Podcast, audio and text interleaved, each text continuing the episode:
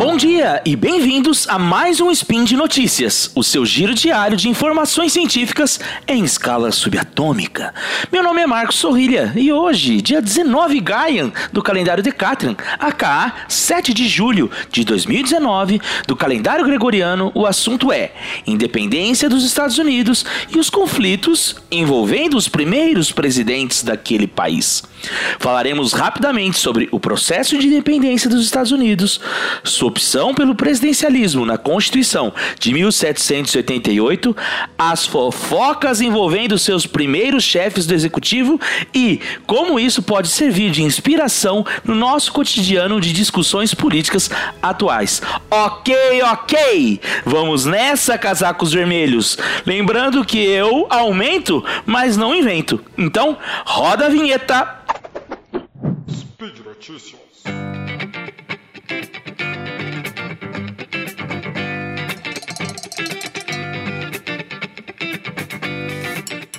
Semana que passou, mais especificamente no dia 4 de julho, os Estados Unidos comemorou mais um aniversário de sua declaração de independência, que aconteceu no ano de 1776.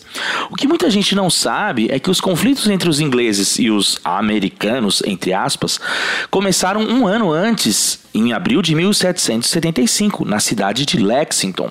Este foi um evento ápice de uma série de atritos, tanto físicos quanto discursivos, que aconteceram em praças públicas, como portos, aduanas, mas também nos tribunais e nas câmaras de representação, e que chamamos de crise imperial durou de 1764 até a declaração de independência mesmo. A verdade é que essa batalha minou qualquer chance dos grupos coloniais de restabelecerem a paz com a metrópole. Essa ideia teve bastante espaço entre os líderes do movimento revolucionário, que até aquela batalha continuavam jurando fidelidade ao rei. Foi então que a proposta de separação começou a ganhar força como saída para o litígio.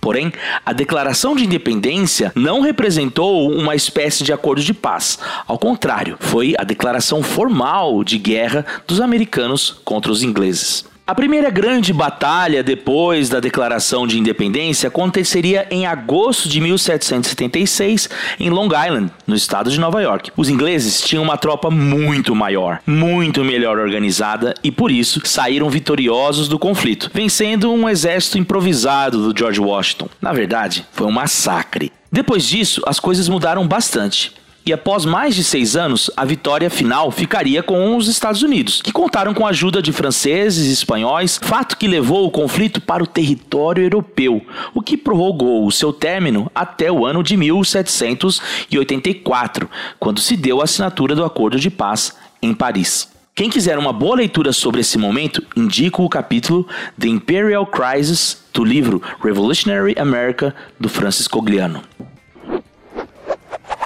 Apesar de Washington ser o chefe do exército, ele não era o líder político da nação nascente. E quando a guerra terminou, ele renunciou ao seu cargo e voltou para casa. Aliás, diga-se de passagem, uma bela fazenda na cidade de Alexandria, na Virgínia. Por isso, é correto dizer que os Estados Unidos, em seus primeiros anos enquanto uma nação livre, não teve presidente. Na verdade, o que aconteceu foi que o modelo adotado durante a guerra e até mesmo antes de organização de um congresso continental com representantes das 13 colônias seguiu sendo a forma como os americanos organizavam a sua vida política. Ou seja, até então, eles eram uma confederação de estados sem um poder executivo e com constituições próprias. Até existia um documento que estabelecia o papel de cada um naquela organização política, chamado de Artigos da Confederação e da Perpétua União entre os Estados. Uma espécie de constituição. Porém, esse documento basicamente dizia que o Congresso estava limitado a declarar guerra, tratar de assuntos internacionais e fazer tratados. Poderia emitir dinheiro, mas não poderia coletar taxas. No caso de um Estado necessitar de dinheiro, deveria pedir aos outros. Em suma, o governo era propositalmente fraco e construído como uma espécie de espelho inverso daquilo que eles estavam acabando de destruir a Inglaterra. Fim da história, todo mundo feliz. Bom, não foi assim. O problema foi que alguns estados começaram a enfrentar dificuldades fiscais, com aumento de dívidas e inflação. A coisa ficou pior quando alguns levantes populares passaram a protestar contra os governadores locais, principalmente por conta do aumento de impostos. Sim, sempre eles, os impostos. Foi por conta disso que, em 1787, uma rebelião liderada por veteranos da Guerra de Independência, entre eles um camarada chamado Daniel Chess, tomou espaço em Massachusetts. Depois de dois meses de confrontos, suas lideranças foram levadas à prisão. Nesse momento, nomes como Alexander Hamilton e James Madison entenderam que a melhor forma de sair dessa situação era por meio da reformulação dos artigos da Confederação.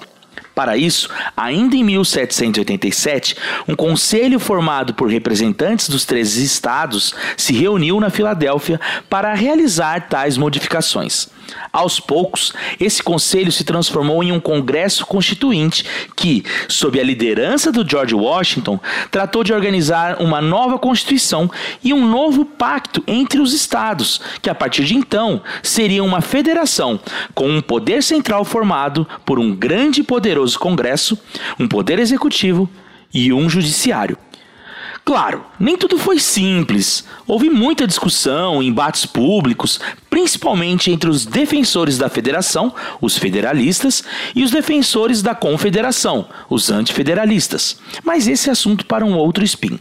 A parte interessante dessa história é que a opção por um poder central saiu vitoriosa, sendo que agora os Estados Unidos passariam a ter um presidente que seria eleito por um colégio eleitoral formado por delegados de cada estado, cujo número seria proporcional às suas populações. Até hoje é assim.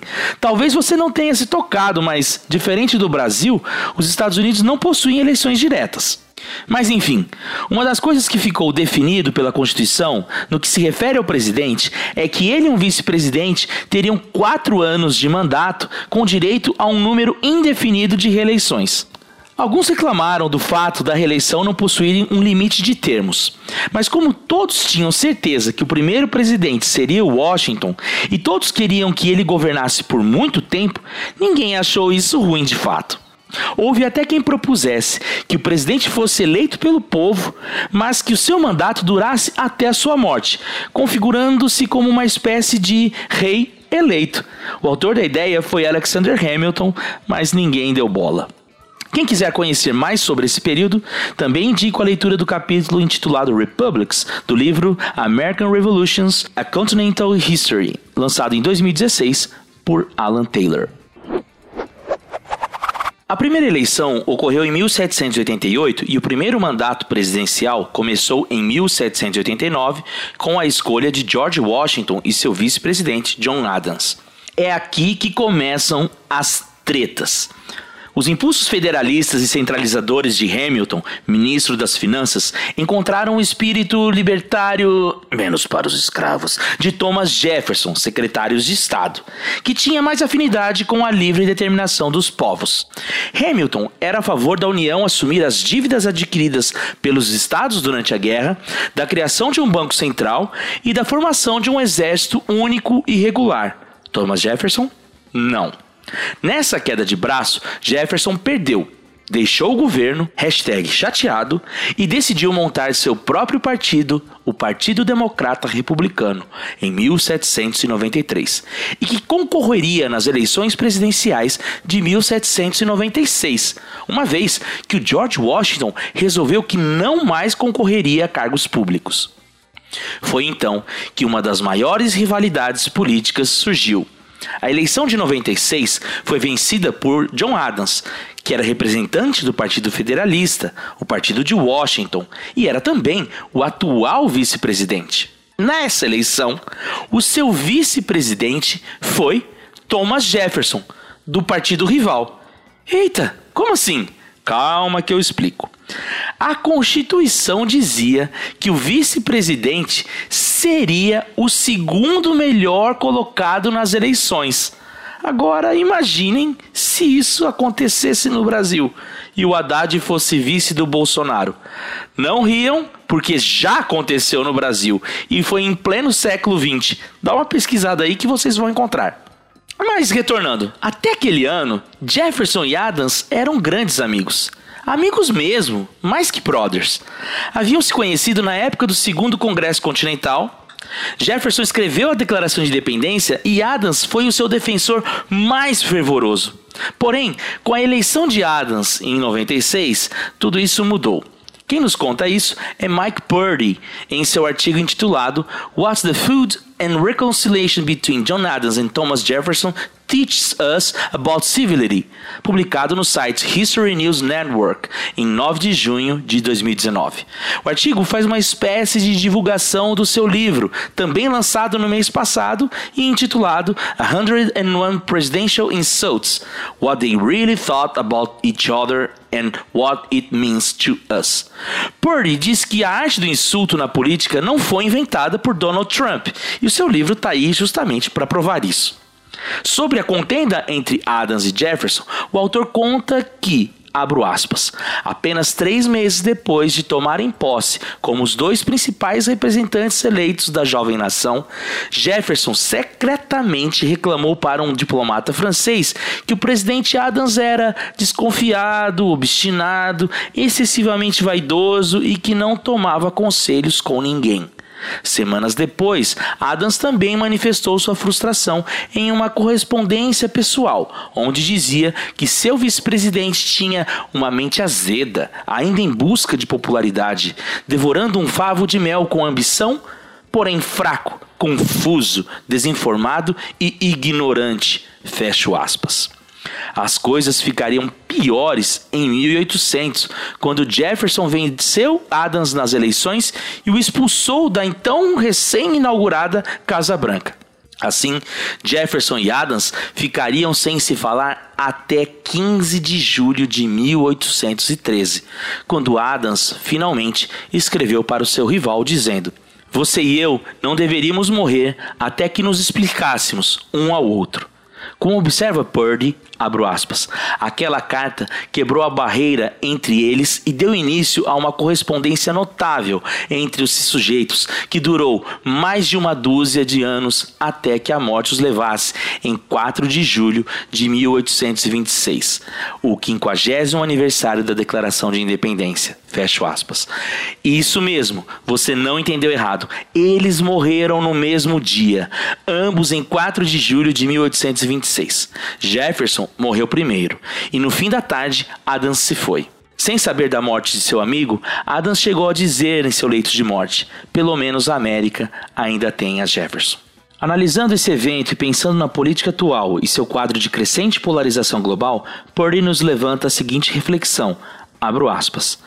A história de Adams e Jefferson serve como um modelo do que pode acontecer quando o respeito substitui o rancor. As amizades triunfam sobre o dogma político e permitimos que a reconciliação surja das cinzas das amizades frustradas. Adams e Jefferson finalmente ouviram um ao outro, explicando a si mesmos. Ouvir alguém que pensa de maneira diferente da nossa pode parecer ameaçador e assustador, quase como se, ao ouvirmos os pensamentos pudéssemos ser infectados por suas opiniões. Então, nos fechamos e nos colocamos a produzir tweets sarcásticos para atacar a humanidade e o patriotismo dos outros, esperando que tais táticas os convençam a mudar. Mas como seria se pudéssemos concordar com os valores centrais que possuímos em comum com os outros? Patriotismo, um país seguro, uma sociedade estável, bem-estar econômico que promova saúde, educação, alimentação e moradia, garantindo que, com que as pessoas sejam tratadas com dignidade e respeito. Poderíamos então ter debates vigorosos e cívicos, nem sempre concordaríamos com todos e haveria uma ampla diversidade de opiniões.